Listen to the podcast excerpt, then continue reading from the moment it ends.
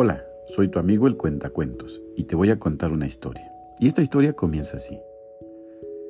No hay que ser agricultor para saber que una buena cosecha requiere de una buena semilla, buen abono y riego. También es obvio que quien cultiva la tierra no se detiene impaciente frente a la semilla sembrada y grita con todas sus fuerzas, ¡crece!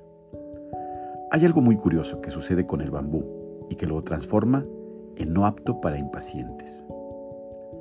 Siembras la semilla, la abonas y te ocupas de regarla constantemente. Durante los primeros meses no sucede nada apreciable. En realidad no pasa nada con la semilla durante los primeros siete años.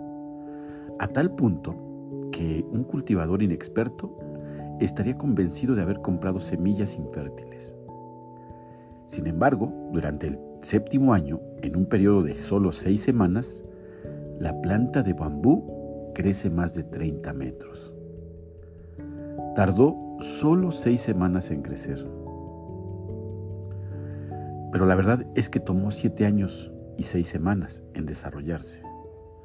Durante los primeros siete años de su aparente inactividad, este bambú estaba generando un complejo sistema de raíces que le permitirían sostener el crecimiento que iba a tener después de siete años.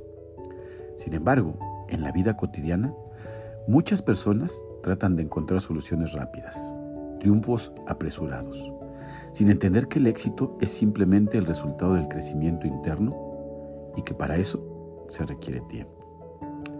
Y, colorín colorado, esta historia se ha acabado.